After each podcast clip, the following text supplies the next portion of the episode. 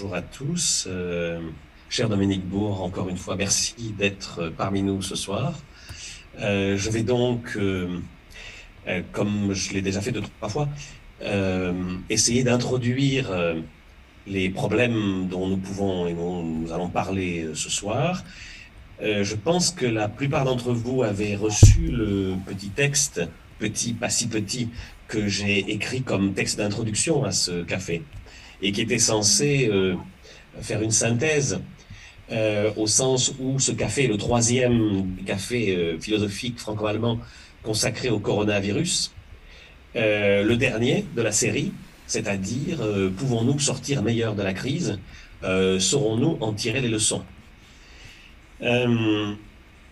Donc, le, texte que je que j'ai écrit et que vous avez peut-être et que j'espère que vous avez tous reçu dans la version française à la version allemande, euh, partez donc de là, c'est-à-dire qu'on peut espérer que malgré le rebond actuel de la pandémie, euh, le, le attendez, je, je fasse un petit problème technique, euh, que le bientôt elle sera derrière nous. Voilà. Bientôt, elle sera derrière nous et euh, qu'on pourra euh, sortir de, tous ces, de tous ces problèmes. Mais les problèmes importants sont à venir. Attendez, là, j'ai toujours vraiment un petit, un problème de, Voilà. Petit problème technique. C'est la question de. Voilà. Euh, désolé je suis en double, bon, c'est pas grave. Donc, euh, euh, oui, nous allons nous heurter à d'autres problèmes sensiblement plus importants. Alors, ce que je vais faire rapidement, c'est de commenter euh, ce que vous avez pu lire, c'est-à-dire que, en, fait, la réflexion d'aujourd'hui, c'était pour se demander si, pour que l'écologie pénètre enfin en profondeur notre culture, qui reste parfois ou allergique ou étrangement indifférente, euh, ne faut-il pas justement une mutation profonde de cette culture?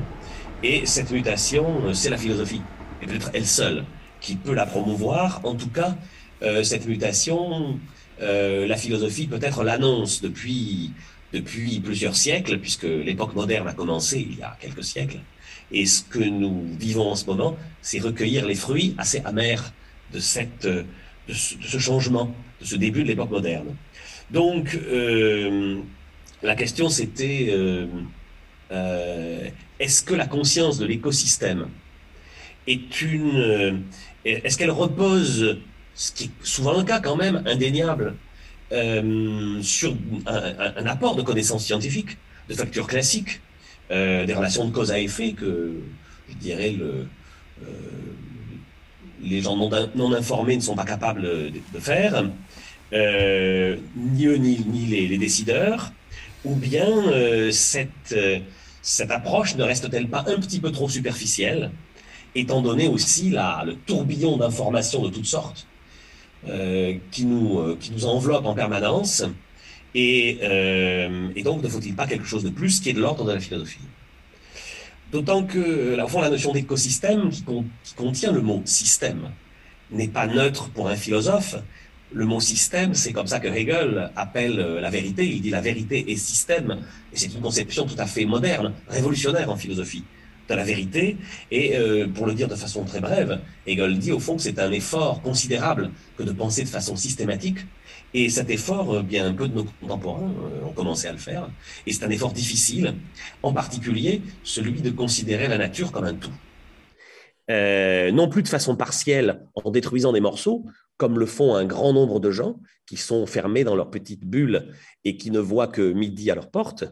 et au contraire, la notion d'écosystème suppose la notion de système, ce qui est déjà une première difficulté.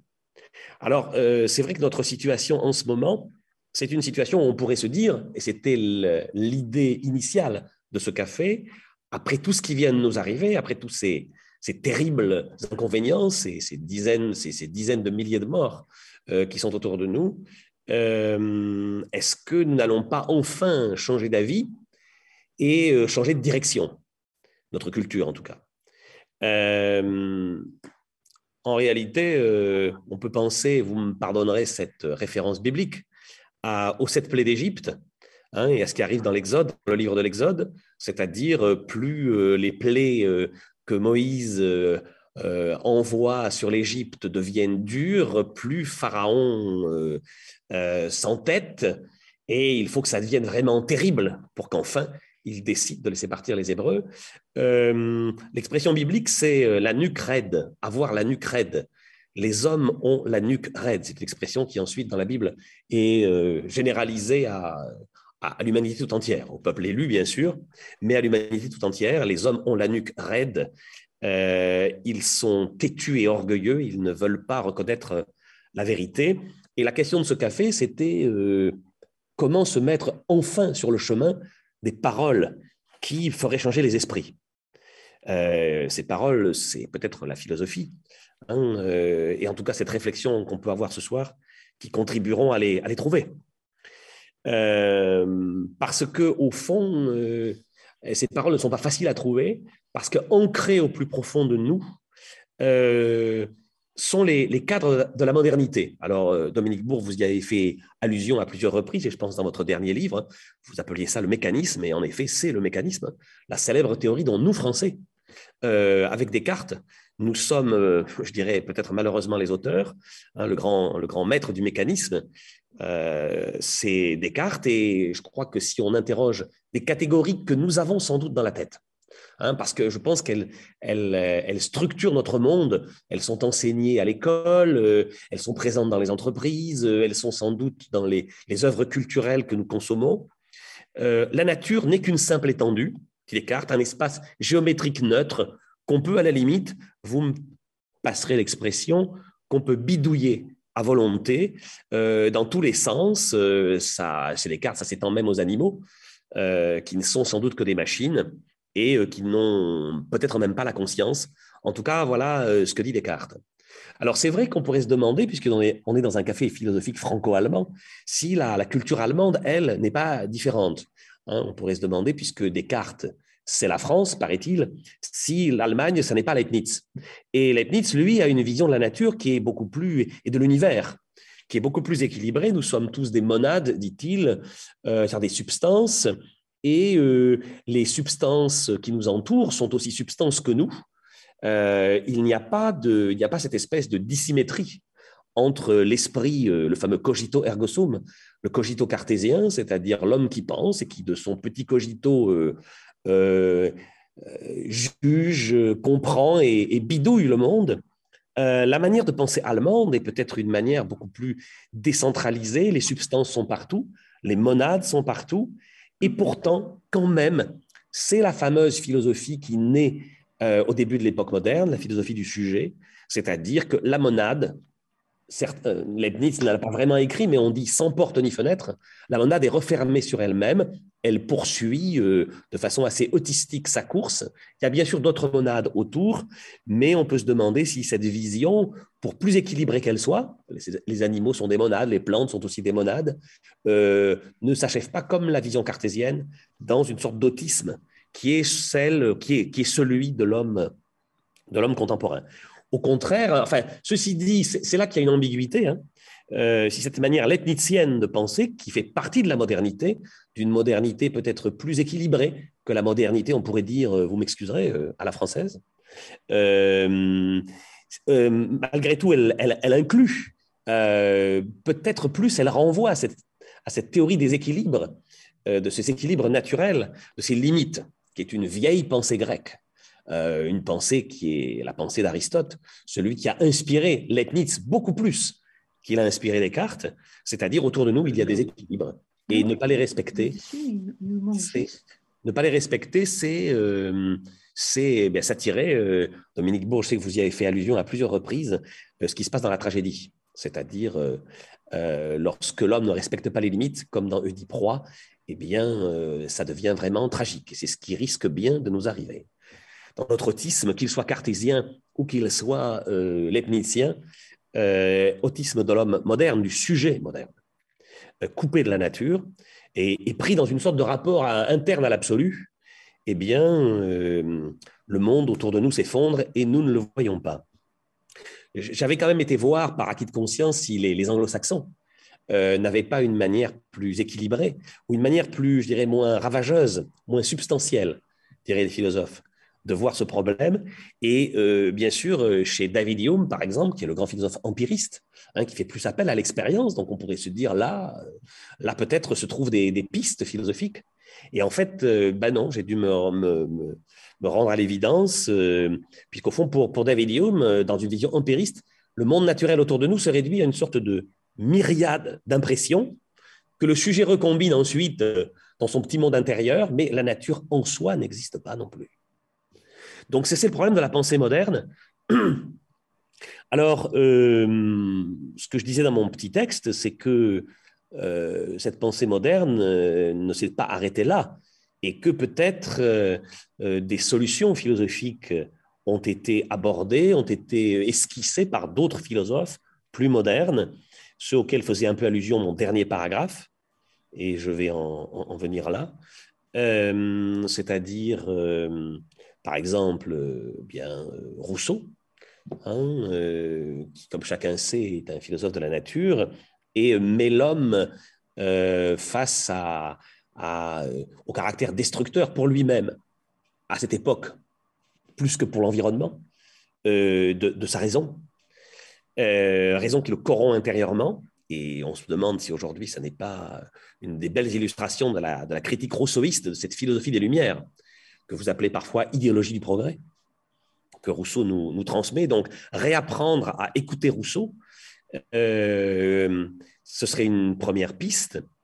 Euh, il y a euh, aussi euh, bon, des questionnements qui sont des questionnements intérieurs auxquels je vais faire rapidement écho. c'est des questions que je me pose, donc je les pose en même temps, hein, parce que c'est vrai que de l'autre côté, un des successeurs de Rousseau, qui est Kant, attire l'attention sur le fait qu'au fond, quand même, malgré tout, ce n'est pas la nature qui est objet de respect, c'est quand même l'homme. Euh, et, euh, et, justement, on peut se demander si dans le saccage de la nature, ce qui s'affirme, et c'est une des questions sur en quoi consiste l'écologisme, euh, ça n'est pas aussi un grand mépris de l'homme. Mépris de l'homme, puisqu'au fond, on détruit systématiquement ce qui, ce qui, permettra, ce ce qui permettrait sa survie. C'est de ce côté-là qu'un philosophe beaucoup plus moderne comme Hans Jonas s'est dirigé nous, nous, faisons en sorte de, rendre les conditions de survie pour ceux qui, vont nous, succéder de plus en plus infernales et impossibles. Mais euh, le, problème global, et je ne vais pas m'étendre beaucoup plus, le problème global, c'est peut-être aussi d'apprécier ce qui se cache derrière l'écologie, euh, c'est-à-dire que l'écologie est souvent présentée d'une manière un peu négative euh, par toutes sortes de, politiques, et je me demandais, moi, si, euh, je pense que là, après ma longue introduction, qui pourrait être encore plus longue, je vais terminer sur une idée qui m'est venue en invoquant une des dernières, une des dernières références de mon texte, c'est-à-dire Nietzsche, parce qu'au fond, de, derrière la derrière la, la pensée même de l'écosystème, et le souci écologique, il y a peut-être aussi ce que Nietzsche annonce, euh, qui en fait peut-être la pointe, la pointe extrême, extrême de la modernité, c'est-à-dire euh, c'est-à-dire que l'homme devient maître de la Terre. Et le simple souci de l'écosystème, de la nature comme un tout, n'annonce-t-il pas ça C'est-à-dire que l'homme se prépare à gérer l'écosystème? Alors, il le fait bien sûr très mal, euh, il le fait dans le désordre, de façon chaotique. Et je le dis parce que c'est peut-être ça une des pointes de ce que je voulais dire aujourd'hui, c'est-à-dire que comme Nietzsche le dit souvent, euh, le négatif cache le positif, c'est-à-dire que cette époque nouvelle qui s'annonce euh, et dont l'écologie est une annonce, nous n'en mesurons peut-être pas encore la portée et si je suis fidèle un peu à ce que dit Nietzsche, ce que ça exige de nous comme transformation et comme changement mentaux. Euh, c'est la fameuse pensée du surhomme. Et cette pensée du surhomme, elle passe en particulier par une sorte de réconciliation avec la terre, dit Nietzsche, qui est un des, grands maîtres mots de, son livre Ainsi par les Zarathustra. et réconciliation avec la terre, ça a, euh,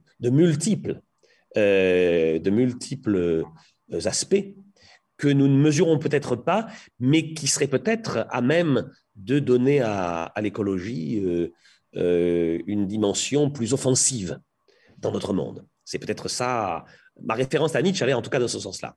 Pour en terminer sur la dernière allusion de mon petit texte, cette fameuse et étrange euh, formule de Heidegger, hein, auf Deutsch, en allemand, nur noch ein Gott kann uns retten, c'est-à-dire seul un Dieu peut encore nous sauver, c'est simplement, on peut le prendre ici comme euh, un, une sorte de, on va dire de constat sur le côté, alors j'aime bien le mot allemand, verwirrt, le côté paumé, hein, le français dirait paumé de l'homme occidental, euh, qu'il ne qu'il sait plus du tout, c'est le diagnostic heideggerien, qu'il ne sait pas d'où il vient, et qui donc ne sait pas où il va, euh, qui continue à développer euh, sans, sans, sans savoir euh, vers où il va, donc ce fameux progrès qu'il appelle parfois démocratie, euh, et euh, dans un monde d'abstraction complètement hors sol euh, qui est le nôtre. Voilà, donc euh, le, bon, le, le, diagnostic n'est pas très rose. J'espère que j'ai réussi à attirer euh, Dominique Bourg sur ce terrain euh, de la philosophie. dont il va, sur lequel il va, il va s'installer sans doute comme moi, mais, mais comme lui, il est dans l'action, je pense qu'il fera ce que moi je n'ai pas fait, c'est-à-dire le lien avec ce qu'il faut faire concrètement aujourd'hui. Voilà, je lui laisse la parole. Merci, cher Alain Crouzet. Est-ce qu'on m'entend bien? Ok, j'y vais. Alors, eh effectivement, ce que je vais, je vais essayer de répondre à la, à la, la question de Nietzsche. Hein, à quelles conditions peut-on réconcilier l'humanité euh, avec la Terre? Alors, en 20 minutes, je ne peux pas tout développer, mais je voudrais commencer par, euh, à mon sens, une condition extrêmement pratique, mais qui est absolument fondamentale pour que éventuellement les choses changent et on verra à quelle profondeur il conviendrait qu'elles changent. Et effectivement, on ne peut pas ne pas là éclairer les choses d'une façon euh, philosophique. Mais je vais commencer par quelque chose de très très simple.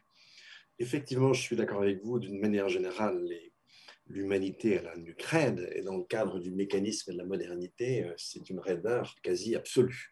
Hein, puisque vous l'avez rappelé, la, la, la, la nature n'existe pas, c'est même de l'arrogance en fait. Mais laissons ça de côté pour le moment. En tout cas, pour essayer de se réconcilier, il faudrait déjà comprendre qu'on est fâché. Et euh, c'est précisément ce que nos contemporains comprennent en fait très mal, pour une raison très simple. Et en tout cas, surtout quand on commence à rentrer dans le détail quand on commence à leur dire un peu ce qu'il conviendrait de faire, alors là, je vous assure que la compréhension est nulle ou extrêmement minoritaire. La première condition a une réponse, j'insiste, démocratique. Euh, aux difficultés écologiques que nous connaissons, ce serait déjà que l'humanité partage via l'information une même planète, une même Terre avec les mêmes difficultés. Et on en est très très loin. Euh, durant les, les 30, 40 dernières années, le paysage de l'information a été complètement bouleversé. En fait, il a été essentiellement fragmenté. Et cette fragmentation fait que nous ne vivons pas du tout sur la même planète. Euh, on va prendre un pays qui ne fâchera personne, on ne va pas prendre l'Allemagne, on ne va pas prendre la France, on ne va pas prendre la Suisse, on va prendre un pays où les choses sont particulièrement caricaturales, ce sont les États-Unis.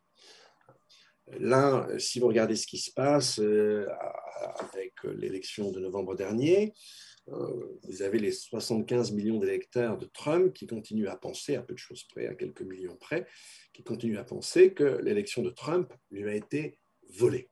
En d'autres termes, vous avez pratiquement la moitié du corps électoral qui est complotiste. Et puis, si vous, descendez un peu dans les profondeurs, vous allez trouver des QAnon, des récentistes, des platistes, euh, des humanoreptiliens, euh, des célibataires euh, non volontaires, etc., et dans un abîme euh, d'abrutissement. En, fait, euh, la raison de cette situation, elle est double, mais en fait, elle débouche sur la même conséquence, c'est-à-dire fragmentation du paysage de l'information.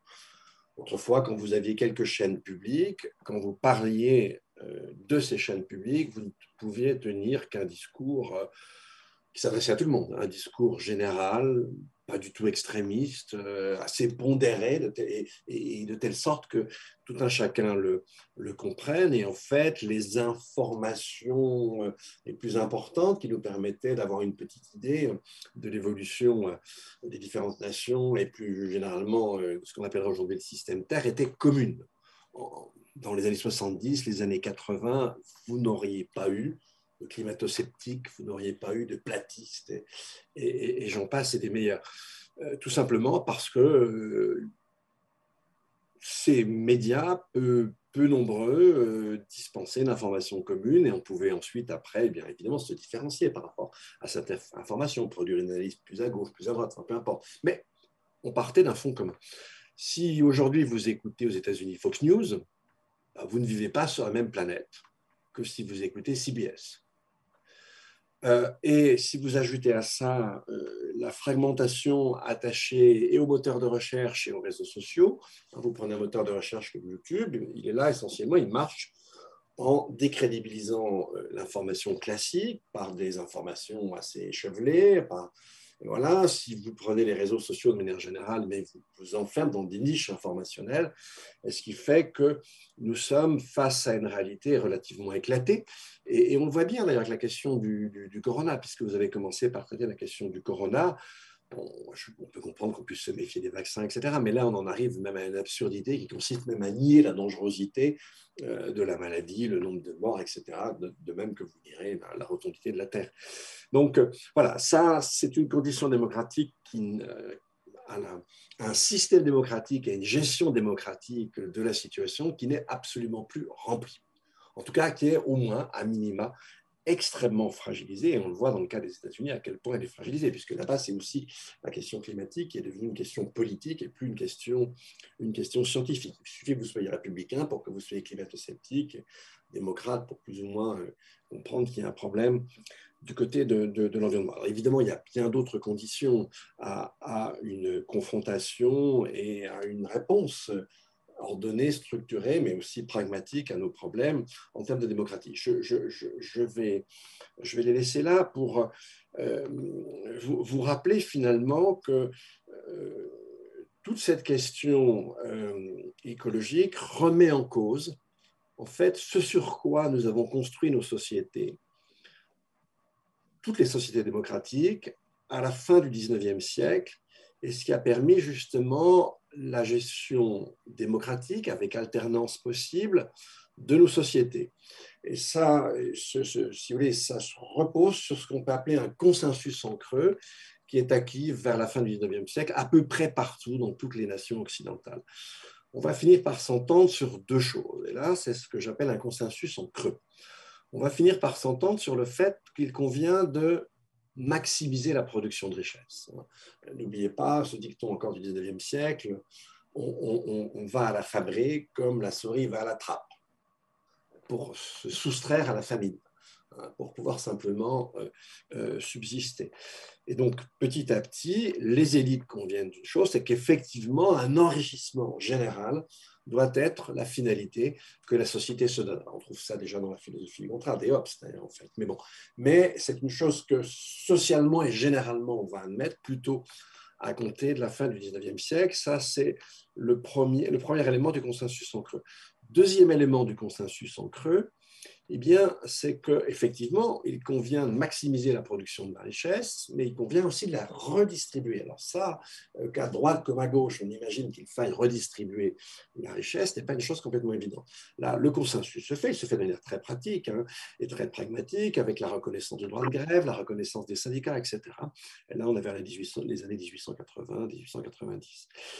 Et, et à partir de ce consensus en creux, on doit maximiser la production de richesse on doit répartir la richesse ainsi produite, eh bien, on peut organiser une polarité démocratique. C'est-à-dire que sur la question de la maximisation, évidemment, on va s'écharper entre une posture plutôt de droite, qui consiste à dire qu'on va libérer l'initiative des entreprises, etc., une posture plutôt de, de, gauche, selon laquelle il convient plutôt de rationaliser la production, voire même euh, de collectiviser les moyens de production. Et puis, concernant la redistribution de la richesse, c'est pareil, on va polariser le débat à gauche, plutôt, on va être sur une redistribution arithmétique de la richesse produite, c'est-à-dire en gros, grosso modo égalitaire. Hein.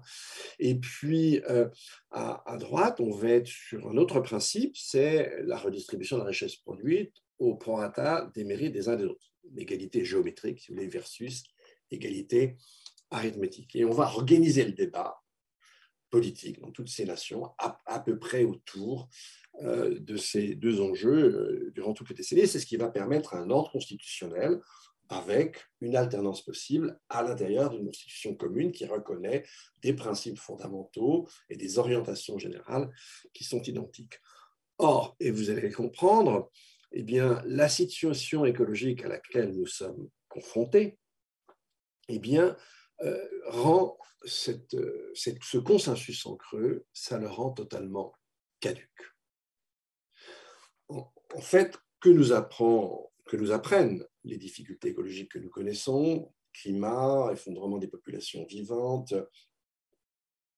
épuisement de certaines ressources, accumulation de polluants, de polluants divers, eh bien, c'est qu'effectivement, la maximisation de la richesse, c'est-à-dire le fait de produire de plus en plus, et c'est grâce à cette maximisation que l'on va assurer aussi d'une certaine manière la paix sociale, les retraites, etc., eh bien ça, c'est totalement incompatible avec la finitude du système Terre.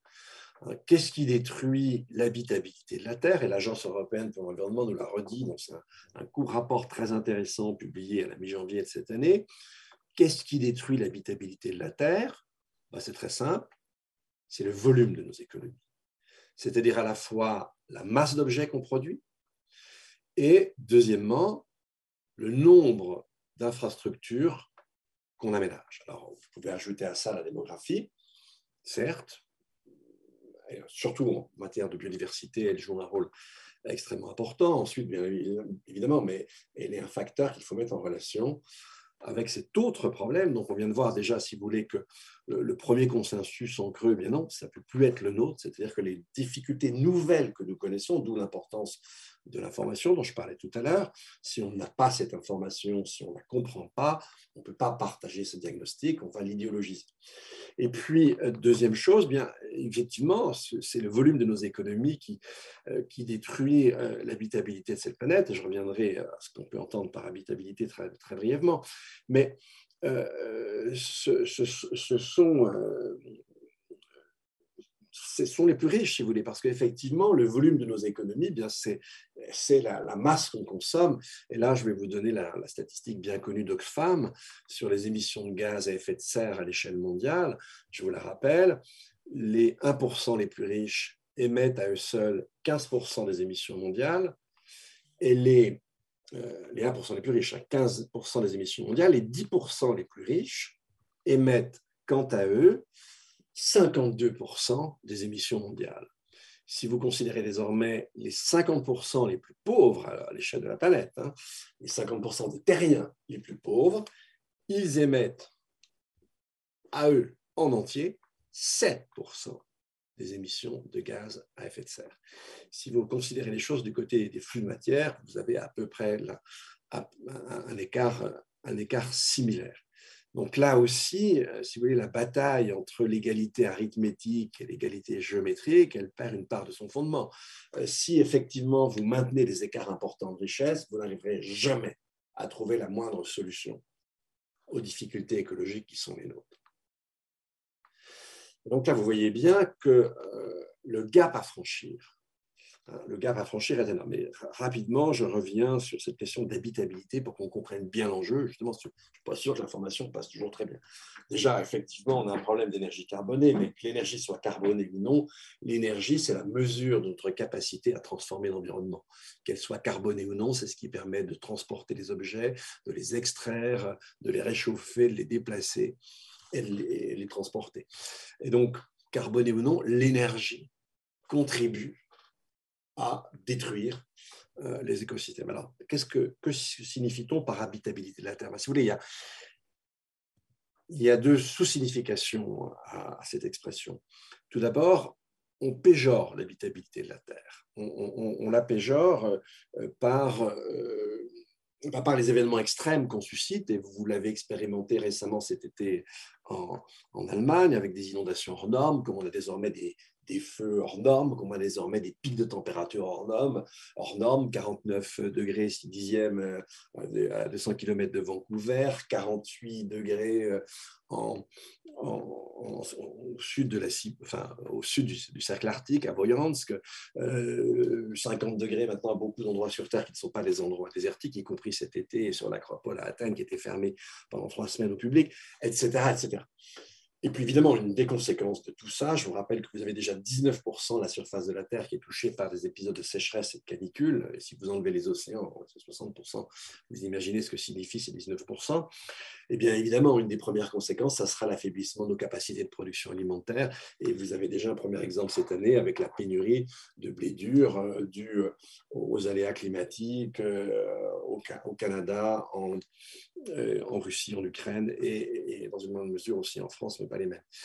Et donc, euh, voilà, ça c'est pour la péjoration. Réduction de l'habitabilité, ben, ça peut être une réduction physique directe avec la montée du niveau des mers, ça peut être une réduction physique directe par le devenir aride de certaines régions, ça peut être une réduction physique euh, directe parce que vous aurez un tiers de la surface si on atteignait, ce que je pense qu'on ne fera pas, mais si on atteignait l'augmentation moyenne qui avoisinerait les 4 degrés, vous auriez un tiers de la Terre euh, où la température moyenne serait de 29 degrés, alors qu'au-delà des 15-16, la Terre n'est plus habitable en permanence. Et puis j'ajouterai à ça le phénomène de la chaleur humide qu'on a découvert que au début des années 2010-2014, c'est le premier papier qui apparaît. Chaleur humide, c'est très simple à comprendre. Quand vous avez une température de 35-36 degrés et un degré d'humidité euh, de plus de 80%, eh bien, le mécanisme qui vous permet de réguler votre température interne par euh, l'évaporation de votre transpiration, bah, évidemment, vous avez une atmosphère saturée d'humidité, ça ne marche pas.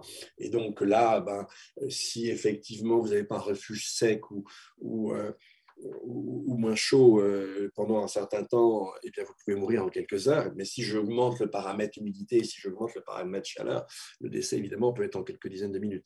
Donc, et là, on a un peu une, phase intermédiaire, si vous voulez. Donc, on voit bien que l'enjeu, bien sûr, il est, majeur. Hein. Le changement climatique, c'est pas qu'on va aller plus souvent à la piscine ou vous aurez des palmiers à, à Hambourg. Donc, ça, il faut bien comprendre euh, ce que signifie cet enjeu. Et la réponse, c'est celle que je vous ai dite. Et donc, là, vous commencez à comprendre comprendre que c'est une réponse de civilisation, que c'est notre civilisation qui détruit le système Terre. Euh, c'est notre consumérisme échevelé, je dirais même notre infantilisme euh, qui nous amène à imaginer que tout est possible, qu'il n'y a absolument aucune limite, euh, qu'on peut accumuler les consommations, les vols en avion, etc., sans qu'il y ait la moindre conséquence sur le système qui nous accueille et qui nous amène à détruire le reste du vivant, y compris même maintenant désormais les arthropodes, dont, les insectes font partie, sans même que ça n'émeuve, ça n'émeuve personne. Et donc effectivement, cette, cette réconciliation, si vous voulez, avec, euh, avec le système Terre, c'est une aventure philosophique de longue haleine euh, qu'un certain nombre d'auteurs commencent à essayer, si vous voulez, d'esquisser. Euh, je vous dirais que ce que je trouve assez fascinant dans, dans nos sociétés aujourd'hui, c'est que vous avez déjà les éléments d'une civilisation de demain. Je vais vous donner quelques exemples on va commencer par l'agriculture. Euh, vous avez aujourd'hui des pratiques agroécologiques, dont la permaculture, dont l'agroforesterie, qui sont en rupture totale par rapport à l'agriculture conventionnelle. Hein, là, il n'y a pas de labour, il n'y a pas d'intrants, tout simplement parce qu'on imite euh, euh, la, coopération, si vous voulez, botanique propre, et pas simplement botanique, aussi entre les espèces animales, propre à tout écosystème. Hein, il n'y a pas besoin d'engrais azotés dans un écosystème naturel parce que vous avez des plantes qui savent fixer l'azote. Il n'y a pas besoin de pesticides parce que vous avez des plantes qui attirent des prédateurs, des prédateurs d'autres plantes, etc. Ça, c'est le principe de l'agroécologie. ce qui est très intéressant, c'est que, en fait, si vous regardez les types de sociétés qui ont existé depuis euh, la communauté agraire du néolithique, hein, vous avez la communauté agraire, au bout de 4-5 000 ans sont apparus l'État et les empires agraires. Vous avez après la cité marchande et, et, à une date beaucoup plus récente, les sociétés industrielles. Si vous prenez chacun de ces types de sociétés, il a toujours disposé d'un type d'agriculture spécifiques. On ne peut pas séparer une organisation de la société en général et un type d'agriculture. Or, nous, c'est intéressant, on a déjà le type d'agriculture, mais, alors marginal bien sûr, mais on n'a pas la société qui va avec. Si vous vous tournez du côté des réflexions sur l'économie circulaire, sur le biosourcement, sur ce qu'on appelle, une entreprise à mission, c'est-à-dire dire, ben voilà, la mission d'une entreprise, c'est pas simplement euh, d'accumuler du capital, c'est pas simplement de satisfaire les actionnaires, c'est de prendre en compte l'environnement et naturel humain dans lequel elle s'insère, c'est de, ne pas détruire ses conditions euh, d'exercice, ses conditions de, richesse, etc. Ça, c'est assez intéressant. Vous avez aujourd'hui des morales de l'anthropocentré, vous avez un droit de la nature qui émerge partout en, en complément des droits subjectifs partout sur Terre. Euh, vous avez une critique euh, du mécanisme, je ne sais pas si je vais avoir le temps d'en parler, mais en tout cas, bah, vous l'avez euh, dès le programme de, de, Gödel dans les années 30, quand il, nous montre que l'arithmétique est un système incomplet, que les neuf axiomes de Piano eh permettent d'engendrer des énoncés dont on ne peut montrer ni la vérité ni la fausseté. C'est-à-dire que le système même qui est à la base de toutes les sciences est un système incomplet, que la définition qui est la nôtre, qui paraît parfaite des, entiers naturels, bah, ne l'est pas. Et puis, etc., etc. Vous trouvez même dans le domaine esthétique, comment aujourd'hui on peut euh, produire une œuvre en, mettant à, contribution la nature, par exemple les fameuses œuvres avec des araignées de Thomas Saraceno, etc. Donc si je prends tous ces fils et si j'en fais un collier, eh j'ai déjà un profil en quelque sorte de civilisation nouvelle. Et, ce que cette civilisation a en propre, eh bien, effectivement, c'est une critique extrêmement euh, forte, aussi bien spéculative que pratique, de notre héritage mécaniste. Hein, ce que a mis en avant, euh, eh bien, par exemple, l'éthologie de la deuxième moitié du XXe siècle, la, révolution de la biologie végétale, euh, c'est euh, ces, deux dernières décennies, eh bien, c'est qu'effectivement, euh, ni les animaux, ni les plantes, ne l'oubliez pas, ne sont pas, comme le, le, pensait Descartes, euh, des machines, et même les sons Descartes, si vous voulez, Descartes sur ce plan n'a cessé d'être contesté, mais le moment où on a vraiment réalisé son programme, bah, c'est dans les traités de zootechnie, la fin du 19e siècle, et puis c'est dans les élevages industriels d'aujourd'hui. Donc, on est contesté par-ci, par-là, le mécanisme de Descartes, en tout cas, là, bel et bien, à grande échelle, absolument euh, mise en œuvre. Et, on se rend compte qu'effectivement, bah, les plantes sont des agents, évidemment, elles n'ont pas de système nerveux, elles ne pensent évidemment pas euh, comme les êtres humains, mais on s'interroge aujourd'hui de façon euh, assez fondée, à condition de ne pas tomber dans, dans un anthropomorphisme étroit, à une forme d'intelligence des plantes. D'ailleurs, en fait, il n'y a pas de vie sans intelligence, tout simplement parce qu'il y a une forme d'adaptation assez complexe à l'environnement, parce que tous les êtres vivants, les plantes comprises, communiquent, etc. Ils élaborent des stratégies. Enfin bon, et, donc, euh, on, voit une critique extrêmement forte euh, du mécanisme euh, se, déployer. Alors, c'est l'objet du, livre qu'on a publié avec ma, collègue Sophie Svaton. Je ne vais pas vous le raconter parce que là, il me faudrait plusieurs fois 20 minutes pour pouvoir le faire. Mais en tout cas, on, voit bien, si vous voulez, à la fois des, pensées, des réflexions nouvelles émerger et qui tournent toutes autour de la réévaluation du vivant et en contradiction avec l'idée mécaniste selon laquelle, si vous voulez, la nature, comme nous disait l'ami Descartes, en traiter la lumière, ben, la nature, ce n'est pas une déesse, c'est simplement qu'un agrégat de particules matérielles extérieures les unes aux autres, euh, liées entre elles par la loi du mouvement, et nous autres êtres humains, nous sommes à l'extérieur avec Dieu, qu'on a fini ensuite après par, euh, par oublier.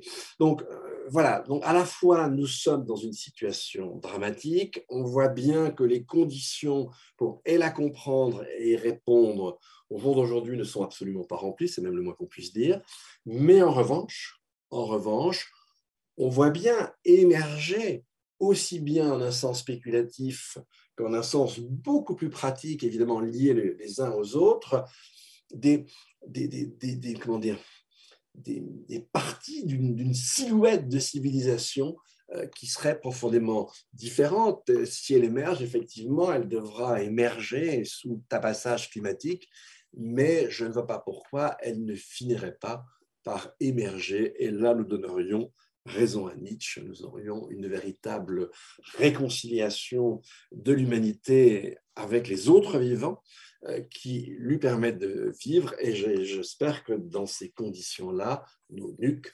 deviendraient beaucoup moins raides. Voilà, merci de votre attention.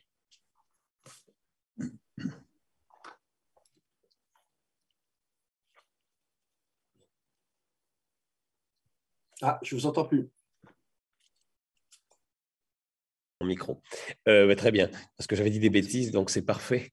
Euh, le micro était coupé, donc c'est d'autant mieux comme ça. Euh, alors là, nous allons peut-être nous n'allons pas tarder à, faire une petite coupure artificielle de, l'émission, de manière à ce que notre euh, notre café soit coupé en deux et qu'on puisse en mettre les morceaux sur Dailymotion une fois que euh, le montage sera fait. Euh, on va commencer maintenant un, un, dialogue, Dominique Bourg et moi, mais un dialogue totalement ouvert, c'est-à-dire que pour les gens qui sont là, vous pouvez intervenir pour poser des questions, pour émettre des objections, faire des prolongements. il faut que ce soit comme un café. Euh, donc, euh, dans un ordre quand même relatif. Euh, je pense que c'est Barbara et Czeslav qui introduiront les questions, comme on l'avait fait la fois dernière. Alors, pour, pour lancer un peu une discussion qui reste sur l'arête philosophique, en vous écoutant, je pensais moi, alors comme dit l'allemand, c'est-à-dire de manière un peu transversale. Euh, au fond, je me disais en suivant les auteurs que, que moi j'ai mis dans, la, je dirais dans, dans le sac, euh, dans, dans, ce texte, en particulier Marx et Nietzsche. Je n'ai pas parlé de Marx là, tout à l'heure, alors qu'il me semble qu'il y a là une piste importante avec une question. Une question très simple, hein, qui est petit 1, l'écologie est-elle de gauche? Et petit 2, l'écologie ne suppose-t-elle pas, euh, au fond, alors si, j'exagère un peu, le socialisme, ou du moins une toute autre organisation de la production que l'organisation capitaliste? Alors là, je, vais simplement dire une petite chose, c'est qu'il me semble dans ce que vous dites que le problème, c'est l'homme comme consommateur, c'est-à-dire la consommation effrénée. Euh, et je dirais, pour reprendre aussi bien euh, ces, espèces de prolongements de la philosophie du sujet, qui, que sont aussi bien le marxisme que la philosophie de Nietzsche, qui sont, d'après Heidegger, une sorte même d'exaspération de cette philosophie, mais qui offrent quand même peut-être des pistes. Euh, c'est que si si c'est l'homme comme consommateur qui est le problème, c'est pas l'homme comme producteur. Alors producteur, il faut s'entendre. Hein, euh, le producteur pris dans la concurrence effrénée, dans la surproduction et le gaspillage qui s'ensuit, euh, c'est l'homme bien sûr pris dans un mode de production qui est ben, quand même le mode de production capitaliste. Euh, et euh, ce qui me frappait dans ce que vous disiez, qui incluait aussi cette fragmentation de l'information dont vous parliez au départ, c'est que il me semble voir, en tout cas moi, c'est ce qui c'est un point commun, c'est que l'homme moderne, une grande partie de nos contemporains, a sombré dans la passivité, euh, la passivité de la consommation. Euh, là, bien sûr, je suis une arête philosophique, je suis, je poursuis une, direction qui reste celle d'une philosophie moderne, euh, qui essaye de, rétablir dans l'homme le sujet authentique.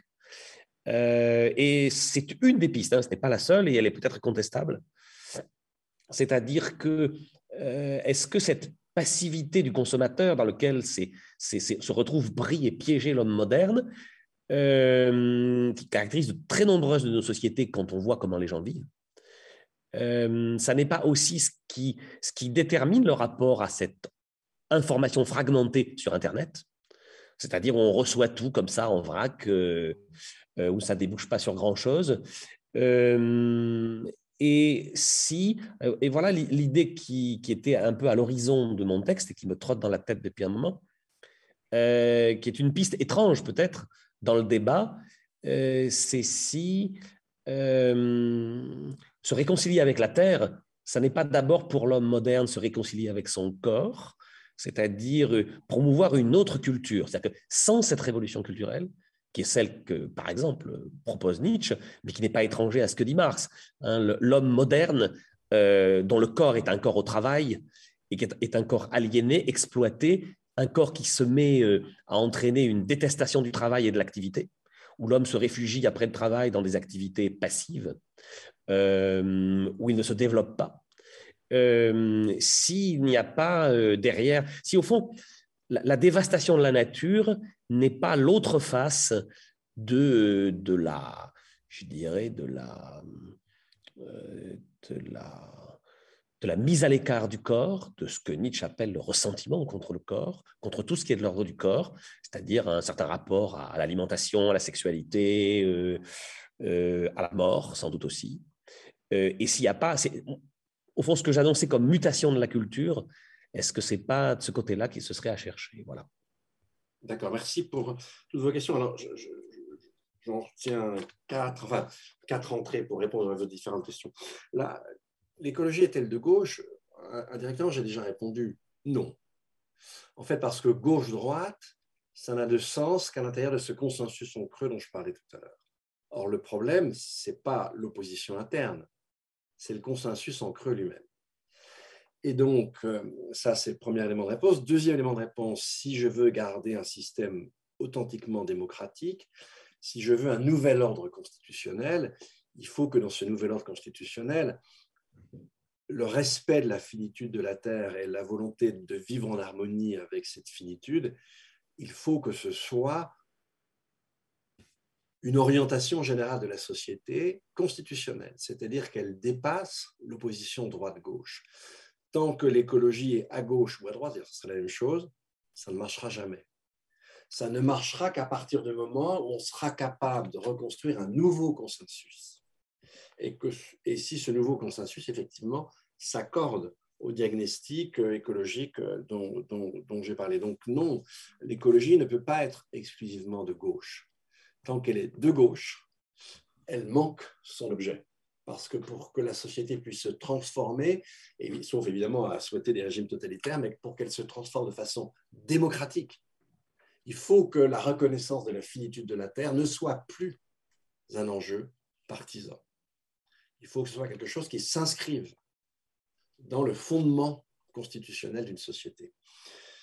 Donc ça, c'est pour répondre à la, première question. Pour la question du consumérisme, c'est très puissant le consumérisme. En fait, le consumérisme, il a une origine dans la philosophie du contrat. Euh, la philosophie du contrat, elle prend acte du fait que le salut donne lieu à des réponses totalement contradictoires et que ce n'est plus du tout une finalité sociale générale. Le salut, la recherche du salut n'a plus de fonction politique. Ce n'est pas par le salut et pour répondre au salut qu'on peut organiser une société, et n'en déplaise à notre ami Luther, hein, effectivement, là, euh, on, est dans autre chose. Et, et et ça sera repris par toute la philosophie du contrat, euh, il n'y a plus de finalité sociale qu'en creux, c'est-à-dire l'accumulation de richesses matérielles. Et c'est la seule finalité sociale qui nous reste à partir du moment, effectivement, il n'y a plus de finalité qui soient et qui apparaissent encore transcendants. Et de façon un petit peu plus précise, ainsi compris, les fondements du consumérisme sont dans la philosophie du contrat. Évidemment, il va se déployer là où le consumérisme va absolument se déployer, c'est durant les Glorieuses. Mais il est déjà, euh, si vous voulez, dans son ferment euh, dès la philosophie du contrat. Et ainsi compris, le consumérisme est très profond. En fait, c'est une spiritualité. Si vous voulez, euh, pour ma part, je, donne deux sens au mot spiritualité. Je vais laisser le premier parce que c'est un peu un gros mot, c'est mythologique, etc. Mais je rappellerai quand même que les deux sont liés. Mais le deuxième sens du mot spiritualité, et, qui n'est pas forcément religieux, euh, la spiritualité, c'est plus large que la religion. La religion, c'est qu'une réponse à la spiritualité. En fait, la spiritualité, c'est une fonction sociale. Et il n'y a pas de société, quel que soit le lieu et le temps que je vais considérer, il n'y a pas de société au sein de laquelle il n'est pas donné, offert, pour ne pas dire imposé, aux individus un mode dominant de réalisation de leur propre humanité.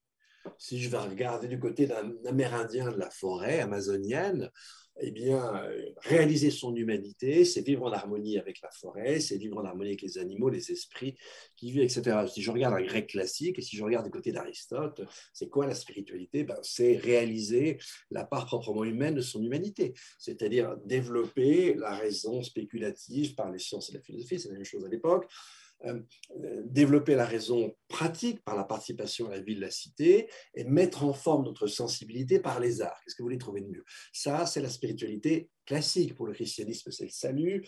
Pour le, bouddhisme, c'est une forme de salut avec l'éveil, etc. Bon, ok, mais pour un stalinien, euh, la spiritualité, euh, pour Stakhanov, eh bien, c'est d'accumuler les tonnes pour permettre l'avènement de l'homme nouveau sur Terre, etc. Donc, euh, pour les nazis, c'est encore autre chose. Voilà. Et donc, il n'y a pas de société sans spiritualité. Et évidemment, notre spiritualité à nous autres modernes, c'est bien sûr de se réaliser, de réaliser son humanité euh, euh, par le statut et la possession d'objets qui en sont l'expression.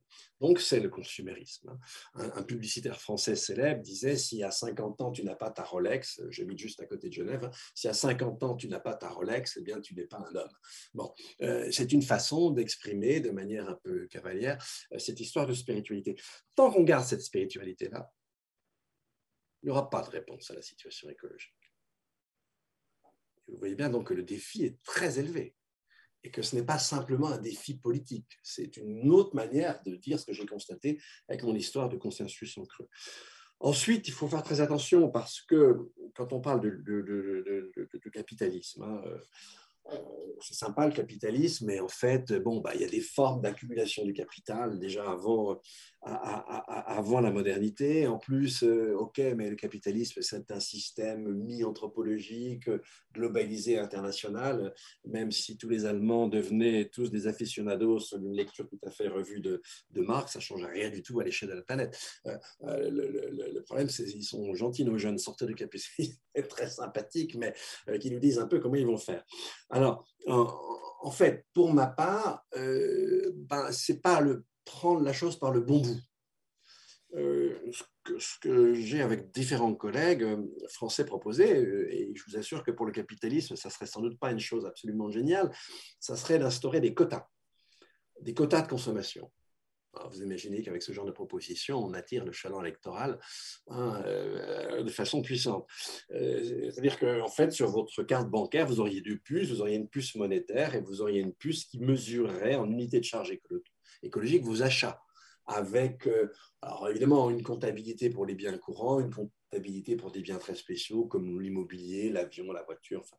voilà. Et, et, donc, chacun aurait le même quota. Et quand votre quota est fini, eh bien, ben voilà, il euh, n'y euh, a plus rien. C'est comme pour la monnaie, si vous voulez. Euh, ben quand, voilà, des possibilités de crédit, mais enfin bon, on ne va pas rentrer dans les, dans les détails. Donc là, effectivement, pas d'effet rebond, rien du tout. Vous avez, franchement, c'est le seul moyen de revenir qu'une société revienne en empreinte écologique. Alors, si je regarde le Costa Rica, si je regarde le Sri Lanka, j'ai des pays, et, pourtant avec des techniques et des systèmes qui ne sont pas du tout organisés pour, ou en gros, je dis bien en gros, hein, je satisfais les 11 besoins de l'ONU avec une empreinte écologique qui ne dépasse pas 0,8 planète, ce qu'il faudrait faire pendant des décennies pour restaurer tout ce qu'on a détruit.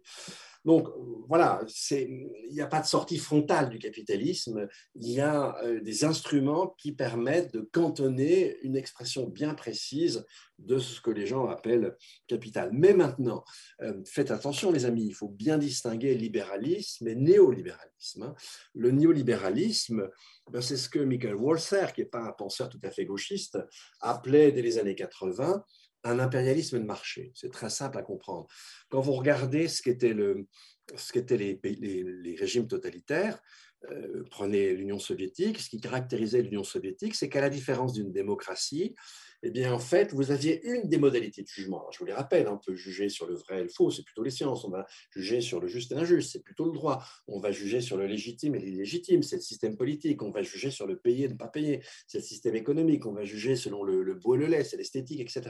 Euh, le bien portant, euh, le malade, c'est le système médical. Dans une démocratie, l'État reste dans sa sphère de légitimité. Et en fait, c'est la société civile qui définit les différents ordres dont je viens de parler. Ce qui caractérisait le système soviétique, eh bien, c'est que le légitime illégitime tel qu'il était déterminé par le parti, en fait par Staline lui-même, eh bien, envahissait et déterminait toutes les autres modalités de jugement. Eh bien, mes amis, aujourd'hui, vous avez un totalitarisme mou. C'est-à-dire que dans nos sociétés, le payer et ne pas payer détermine tout. Les budgets de recherche, Regardez les élections aux États-Unis. C'est avant tout une question de, finances. Et la Cour suprême elle-même a fait sauter tous les plafonds. Euh, vous, vous regardez, euh, en fait, le payer n'est pas payé, c'est instillé partout dans la fabrication de la loi. Aux États-Unis, aucune loi ne peut passer si elle ne s'accompagne pas d'une analyse coût-bénéfice préalable, etc., etc.